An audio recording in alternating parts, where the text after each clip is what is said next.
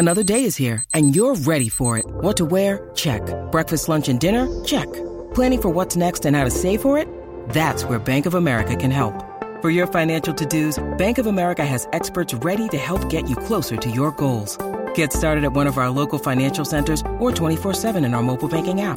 Find a location near you at bankofamerica.com slash talk to us. What would you like the power to do? Mobile banking requires downloading the app and is only available for select devices. Message and data rates may apply. Bank of America and a member FDIC.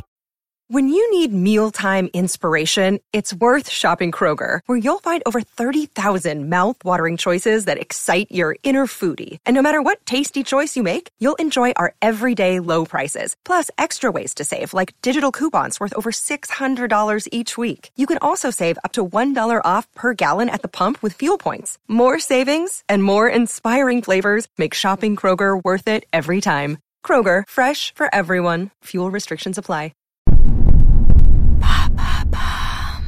Comment les films de super-héros sont-ils en train d'envahir le monde? Merci d'avoir posé la question.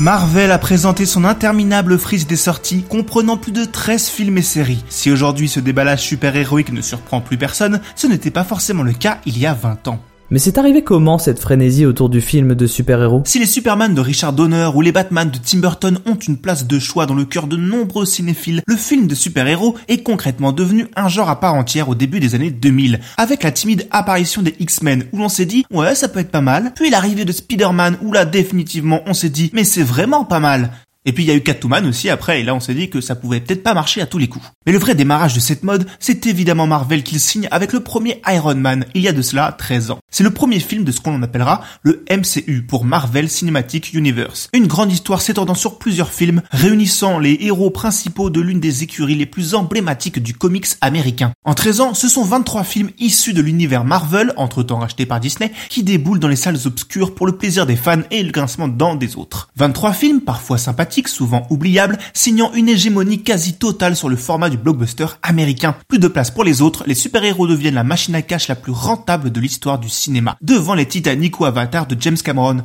le film ayant engrangé le plus de pesos étant Avengers Endgame, avec ses 2 milliards 798 dollars de recettes. Et ce malgré le ras-le-bol qui commence à monter depuis plusieurs années. Les spectateurs continuent d'aller voir ces productions. Peut-être pour leur côté confortable. On est rarement trahi quand on va voir un Marvel. C'est vrai, leur patte a même déteint sur les productions des petits concurrents qui tentent en vain de rattraper le train, sans même parler de l'entreprise de DC qui veut faire comme son petit voisin un univers partagé en réunissant le meilleur du catalogue de sa marque. Entreprise saccagée par un empilement de mauvaises décisions et de malchance. La partie la plus blasée du public préférera se tourner vers des films plus humbles et qui promettent de traiter l'aspect super-héroïque sous un angle plus décalé ou intimiste, comme Kick-Ass, Chronicles ou plus récemment Joker. La télé aussi s'est emparée du sujet sous des angles plus surprenants, avec les adotrages de la britannique Misfits ou Légion qui traite du thème sous un angle surprenant, disons presque spirituel. Plus récemment, Boys sur Amazon malmène les codes des super-héros tandis que sur HBO, Watchmen n'a aucun mal à se démarquer de ses petits copains vu la qualité du matériau d'origine. Bref, des super-héros partout tout le temps. Et alors, à quelle super sauce va-t-on être super mangé à l'avenir? À peu près super toutes. Si la pandémie frappe les super-héros comme les simples mortels, en 2021, c'est reparti. Marvel accélère sa phase 4, déjà entamée sur Disney+,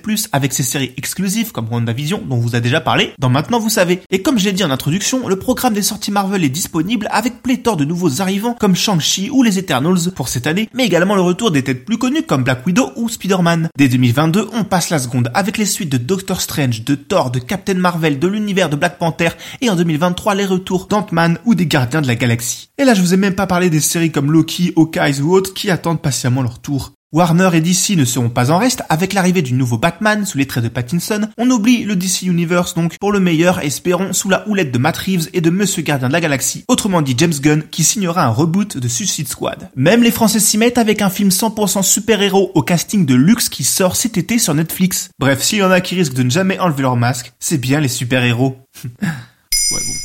Maintenant, vous savez. Merci d'avoir posé la question. En moins de 3 minutes, nous répondons à votre question.